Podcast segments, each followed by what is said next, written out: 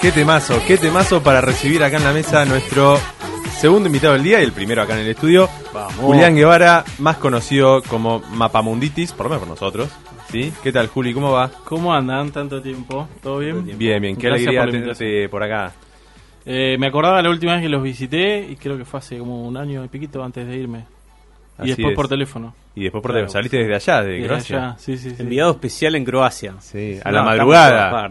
A la madrugada, me acuerdo del banquito que estaba sentado y todo. Sí, sí, sí. No vamos a preguntar en qué estado, pero bueno, no importa. Hoy vamos a... se lo escuchaba bien. No, sí, obvio. Es un gran simulador. Quiero, quiero admitir que me he convertido en una groupie, me he estado viendo sus videos uno tras otro, cocinando todo. Sí, excelente. Recomendamos video. fuertemente su canal de YouTube, que se llama justamente como mencionamos, Mapamunditis. Tiene unos videos y te lo voy a decir acá al aire. eh, ha mejorado mucho la edición y la calidad de, de la filmación. Muchas gracias. este, bueno, de hecho, partimos de uno de esos videos, que es, Sí. eh, creo que el último. ¿Es el último? El Sí, de- bien, bien hecho último y después saqué dos que filmé cositas en, en Nápoles. Ah, los de Nápoles, de verdad. Fueron dos videos, solo de imágenes, pero videos así Bien. con más producción fue ese. Bien, te llamamos justamente para hablar como disparador, ¿no? De este territorio tan particular que es Transnistria. Sí. Es un gran video, así que lo recomiendo también. Hoy lo compartimos en nuestro Instagram. Eh, y la primera pregunta que me surgió cuando lo empecé a ver y después empecé a leer algunas cosas es, no sé, que nos cuentes vos, qué, qué opinás, qué te parece, qué has visto, si es realmente un país o qué es esto de Transnistria en el lugar en el que estuviste. Te, te escuché cuando hiciste la pregunta al principio y me quedé pensando y la verdad que no sé, con, con cuando estuve en Kosovo me pasaba lo mismo, que decía, es que, lo que pasa es que a veces no sé dónde pararme, porque a veces eh, cuando conoces la gente de un lado te dicen una cosa, eh, después del otro lado te dicen otra, y como que de los dos lados encontrás argumentos como Claro. válidos y en un momento, a- viste, a veces tomás postura por una cuestión eh, de empatía o de Claro. la gente que conoces y después conoces el otro lado y decís, bueno, entonces como que no, no me queda claro, sí, sí. pero en la práctica sí porque Moldavia no se mete dentro de Transnistria, Ah, entonces bien. co- como que funciona como país. aunque Claro, no- por ahí, empecemos por ahí, por ahí, ¿no? Contar que es un territorio dentro, Dentro de de Moldavia, Sí. con frontera con Ucrania, ¿no? Con claro, está eh, como un sanguchito entre Moldavia y Ucrania, porque Moldavia y Rumania, que ahora cuento por qué lo- la, la- la meto acá, tienen como la misma cultura, el mismo idioma de hecho, pero lo que le pasó es que Moldavia entró, cayó dentro de la Unión Soviética y Rumania no, más allá de que tuvo un régimen comunista y qué sé yo. Eh, entonces durante ese tiempo tuvo, estuvieron más separadas, digamos, y cuando cae la Unión Soviética, lo que se hablaba en Moldavia era de una reunificación con Rumania, de formar la Gran Rumania.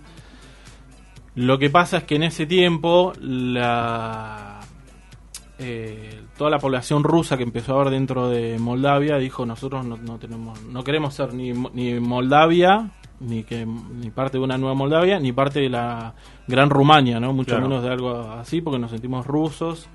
Eh, entonces ahí como que se se rebelaron, digamos, y ahí empieza la guerra contra el, el gobierno de, de Moldavia.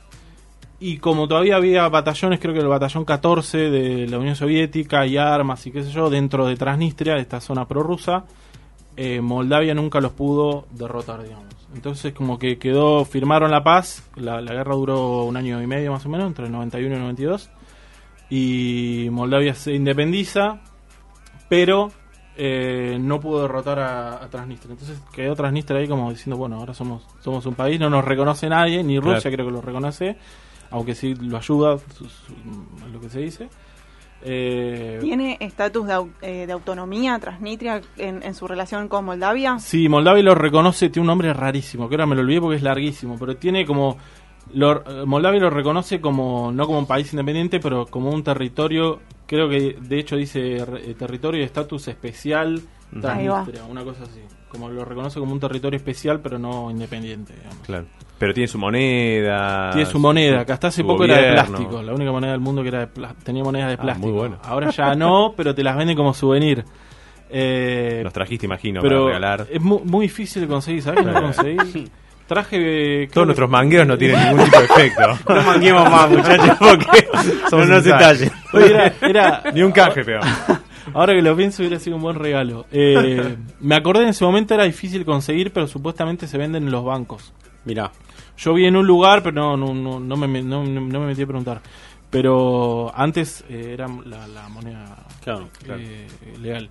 Y mm, su propia moneda, su propio correo, eh, su propio gobierno, su propio ejército, su propio himno, su propia bandera.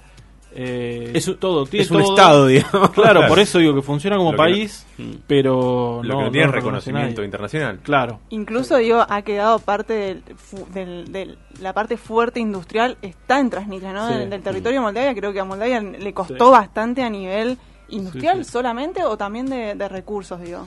Sí, porque era la parte de, de la República Soviética de Moldavia, la parte industrial estaba en Transnistria. Mira. Claro. la que generaba mayores recursos. Y creo que en ese momento, yo me acuerdo, lo que leí en su momento es que eh, Transnistria generaba el 40% del PBI de, de Moldavia. O sea que Claro. le, le dolió un montón Claro. eh, la separación. Lo que pasa es que en realidad no, no se separó de Moldavia, sino que nunca fue, técnicamente nunca fueron parte, porque Claro. cuando cae la Unión Soviética directamente... Ahí arrancó se- la guerra de Transnistria. Claro, entonces... O sea, como nunca es que fue unificado y se, se y separó. se separa después, claro. Este, Mirá. así que sí, le- les dolió eh, bastante. Hoy tengo entendido que no es tan así, pero en su momento ¿Hay era un polo vínculos comerciales importante. entre, entre ellos? Eh, no, la verdad no sé decirte ahí. Bien. Sé que con Rusia sí, Mm. Eh, pero no sé con Moldavia. Pero sí hay influjo de, de- de gente todo el tiempo. Sí, Porque, de hecho, en la capital de Moldavia escuché más hablar ruso que, Mm, que moldavo. De hecho. Lo pensaba, por ejemplo, en los vínculos, me imagino comerciales también, eh, pero deportivamente. Claro. Entiendo que lo, el Sheriff Tiraspol, ¿no? Que Claro, tanto se habló sí. el año pasado, eh, juega en la Liga de Moldavia, ¿no? Eh, mm, creo que sí, creo que está Sí, en la de sí. Moldavia. Claro, te- sí, tenés razón, está en la de Moldavia y no tiene una Transnistria. Claro, Sí, sí. sí, sí, de sí. hecho, creo que es, el, sí, que es el mejor del país.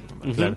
De hecho, mucha plata. eh, Es- recordemos que es el equipo que le ganó al Real Madrid el año Claro, pasado. Se hizo conocido que en ese momento se habló mucho de Transnistria Sí. justamente por esta situación, de este equipo de fútbol que es de un De estado magnate. entre comillas Mm. independiente o medio separatista que juega en la Sí. Liga de Moldavia y que le ganó al Real Madrid un Sí, partido. en la ese momento nos sirvió de excusa para hacer un post, ¿no? Contando Sí, un sí, poco para- que está Aparte, ahí colgado en el Ese grupo de la Champions tuvo dos equipos grandes, Real Madrid, o el otro no me acuerdo quién era. Estaba el Sheriff de Tiraspol y estaba el Shakhtar Donetsk, de Claro. Donetsk del Donbass, de. Ucrania, pero que juega en el oeste de Ucrania. Claro. Este, pero sí, es de un magnate ruso que tiene mucha, mucha plata y que tiene muchas empresas dentro de Transnistria. Claro, Ah, mira. Lo- claro. Todos los, los supermercados se llaman Sheriff también. claro. El que iba Claro. yo se llamaba Sheriff también. sí. Mirá. Y me intriga mucho cómo es ser turista en este país que no es país. ¿Cómo, ¿Cómo se llega? Sí, ¿Cómo, ¿cómo llegaste eso? vos ahí? Bueno, yo conocí el lugar por un blog de un viajero, se llama Juan Pablo Villarino. El Ah, acróbata. ¿no? Acróbata del Acróbata del Camino. Camino. Eh, hace uh, no sé cuántos años, pero hace Le bastantes mandamos un años. saludo. Sí. Eh, y en su momento cuando fue él, te daban una visa de 24 horas. Eh, en 24 horas te tenías que ir. Y llegabas por tierra. Y hoy también solamente llega por tierra. Tenés, si querés ir en avión, solamente llegas, podés llegar como máximo a Chisinau, que es la capital de Moldavia. Claro. Y de ahí te tomás en una de las dos terminales, te tomás una minivan a Tiraspol, que es la capital de Transnistria que serán una hora de viaje, una hora y piquito más o menos. Ah, al toque. Sí, sí, sí, sí, está ahí nomás. Y, y bueno, y en el medio de la ruta tenés una aduana bastante militarizada, eh, con la bandera Transnistria, que la bandera tiene la hoz y el martillo, de Mm. hecho. Mm. Eh, y que y que nada, te revisan el pasaporte y todo lo que yo. En mi caso, como era el único extranjero que iba en la, la minivan, el resto era gente que de ahí o de los dos lados que, que suele ir y volver. Eh, a mí me hicieron bajar. Yo como filmo, eh, me, me preguntaron qué llevaba en la mochila. Claro. Eh, Tenías todo tu equipo Claro, sí. tenía el dron, tenía todo. Eh.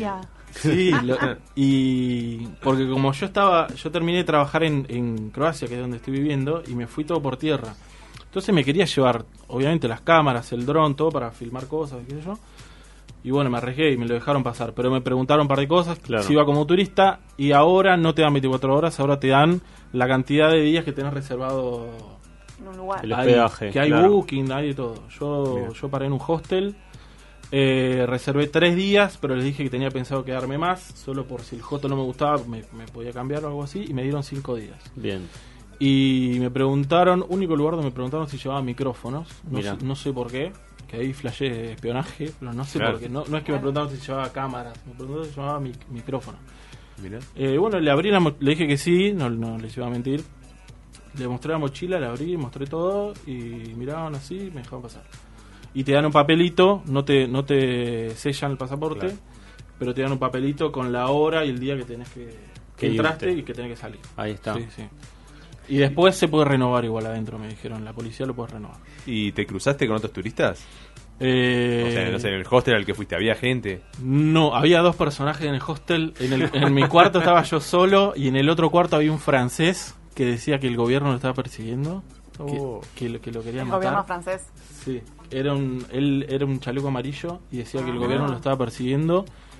eh, que lo habían espero agarrado que el gobierno francés no nos esté escuchando. Claro. y que lo, met- lo- me contó que lo habían metido en un manicomio y que él como que en un momento lo dieron de alta y se escapó, se fue del país, qué sé yo, y estaba en Transnistria ahí hace no sé cuánto. Y después había un vasco historia. comunista que estaba ahí hace como 30 días también. También lo perseguía el gobierno. Viajando con, con una con una combi. Ah, mira. Pienso que es tan ridículo que quizás suena para nosotros hablar de que nos, de que persiguen así a ese, ni- a ese nivel de espionaje y bla bla, pero Sí. quizás que allá es un discurso que no, no es tan loco pensarlo. Claro. Es que yo en ese Digo, más allá si puede ser verdad o no el caso Sí, sí. De, de ellos. es, es que en ese momento yo me quedé pensando, dije, este, este tipo eh, está delirando, es cierto, Claro. Eh, eh, te hace dudar en el momento. Está en una película de espías de verdad. Sí, sí, sí, sí. Eh, pero bueno, ellos dos son los únicos. Y después en la calle nadie. Y ahí hay mucha arquitectura soviética, ¿no? Sí. De- como mucha simbología, digamos que por ahí en la mayoría de los países que fueron parte de la Unión Soviética, la mayoría fue todo derribado, eh, Reniegan de borrado incluso. Y ahora mucho también, después de lo de Ucrania, hay muchos Claro. monumentos soviéticos que en muchos países lo están lo- o derribando o queriendo derribar. Claro. Hay un tema con eso. Pero en Transnistria no, de hecho en Transnistria eh, extrañan todo el pasado soviético. Entonces tenés estatuas de Lenin, bustos de Lenin, de Yuri Gagarin, murales de Gagarin también, que era el primer eh, astronauta, que yo le decía Claro. cosmonauta. Que, que viajó al espacio, no, no, no que pisó la luna, que es como un prócer en. Rusia. Eh, Banderas y- rusas. banderas rusas en todos cada vez que está la bandera de Transnistria está la bandera de Rusia al lado siempre igual que en Kosovo la está la de Kosovo y la de Albania al lado Claro. pues son albaneses ellos eh, étnicamente y acá pasaba pasaba lo mismo en todos los lugares donde estaba la bandera de Transnistria estaba la de Rusia al lado Eh, y después avenidas anchas edificios bien soviéticos eh, sí sí sí por todos lados Sí, Zarpa- to- un tanque de guerra en, en uno de los en uno de los eh, memoriales a, a la guerra de Transnistria y a la Segunda Guerra Mundial hay un tanque de guerra busto de Lenin todo así Claro. Mirá. ¿Hay, ¿Hay referencias en inglés o algo? Digo, como turista pudiste... O todo Nada, ruso. todo nada todo en ruso todo en ruso. Qué difícil. Todo en ruso. Tenés que tener internet, eh, el Google Lens para traducir y el internet funciona muy mal. Claro. Yo me, me dijeron que, que el internet de mm, con un chip de Moldavia podía tener internet ahí, así que compré uno en Moldavia que fue baratísimo, creo que pagué un dólar y pico por 30 gigas y no, no andaba, tenía eh, señal H, como mucho tenía H más, a veces H, a veces no tenía nada, entonces no me funcionaba. Eh, sé leer cirílico, pero no, no sé ruso. Entonces algunas Claro. palabras sí podía entender, pero no, no traducir Claro. todo. Incluso el museo que está para los turistas, que fui, estaba todo en ruso. Entonces yo dije, fui- pasé a ver, a ver qué día estaba abierto, que yo, estaba todo en ruso. Tan turístico no Entonces era. lo que hice, toqué la puerta y me abrieron y pasé. Y- Tuviste suerte, digamos. sí, sí, sí. Era gratis, estaba muy bueno. Ah, eso es bueno. Sí. Juli, y con todo esto eh, de la guerra, ¿no? País limítrofe Ucrania, Sí. y bueno, ya hace unos meses se está hablando de esta situación eh, de Mm. Moldavia, de si se va a meter en la guerra, si no, Sí. bueno, como que ese fantasma está rondando. Eh, se habla de la guerra, eh, bueno, entiendo que hablan en ruso, así que mucho Capaz que en ruso, así que no, no sabemos. Pero, no, pero es, es un tema que sentiste un ambiente tenso. eh, creo que alguna vez comentaste, no sé, que te habían dicho que más cerca de la frontera se escuchaban balazos, no Sí. sé. ¿Es un tema que está presente en la vida o Eh, hay una vida normal? Yo no lo noté, la verdad. También es cierto que casi no, no habla, no encontré casi gente que hablara inglés. Claro. Eh, de hecho, con lo mínimo de croata que aprendí este, este tiempo me manejaba más que con el inglés, porque son Mirá. idiomas muy parecidos, croata y ruso. Entonces, eh, fue lo, lo, lo máximo que pude eh, eh, para, para comunicarme, fue, Sí, era sí. eso, no, no era mucho. Eh, pero la verdad no lo noté mucho. Sí, antes de, antes de, de entrar, eh, eh, habían empezado a salir muchas noticias de que se estaba cortando la luz, eh, que el problema con el gas y qué sé yo, porque en ese momento Rusia había atacado Odessa, Claro, que, Claro. Está, que al- está muy que pegado. está muy cerca, está a 100 kilómetros de, de Tiraspol. Claro, y no más. Eh, y la frontera está a 10 kilómetros, o sea, vos podés entrar a Ucrania casi llegas caminando. si. Claro. Pero Odessa está a 100 kilómetros. Entonces, como Rusia en ese momento estaba bombardeando ahí, se hablaba mucho. Pero cuando yo llegué no tenían problema de nada, ni de gas, ni de luz, ni de absolutamente nada. Y cuando lo pongo en Instagram, me escribe alguien eh, que había estado hace unos meses y me contó que escu- se escuchaban balazos. Mira. Pero a mí me resultó raro que se escuchen balazos a, a A 100 10 kilómetros kilómetros, o a sí. 10 kilómetros incluso. Yo no sé si será de eso o otra cosa, porque hay- había un tour que, esto, que ahora no estaba, pero que llevan a turistas a disparar a AK-47 y armas soviéticas. Entonces dije, qué sé yo, capaz Tranqui, que es eso, andás- turismo. Claro, o, o entrenamientos, andás a ver Claro. qué, qué es, pero yo por lo Porque menos... cerca de un club de tiro. Claro, pero de mi sensación por lo menos no, no sentí eh, nada de eso. Creo que se picó un poco más después que- de que salí, porque Claro. se dice que Transnistria hay muchas municiones Mm. y que Ucrania las necesitaba. Viste, como que se- dijeron de los dos, Ucrania y Rusia, de los dos dijeron, Claro. los, los rusos dijeron que los ucranianos iban a invadir Transnistria por las municiones.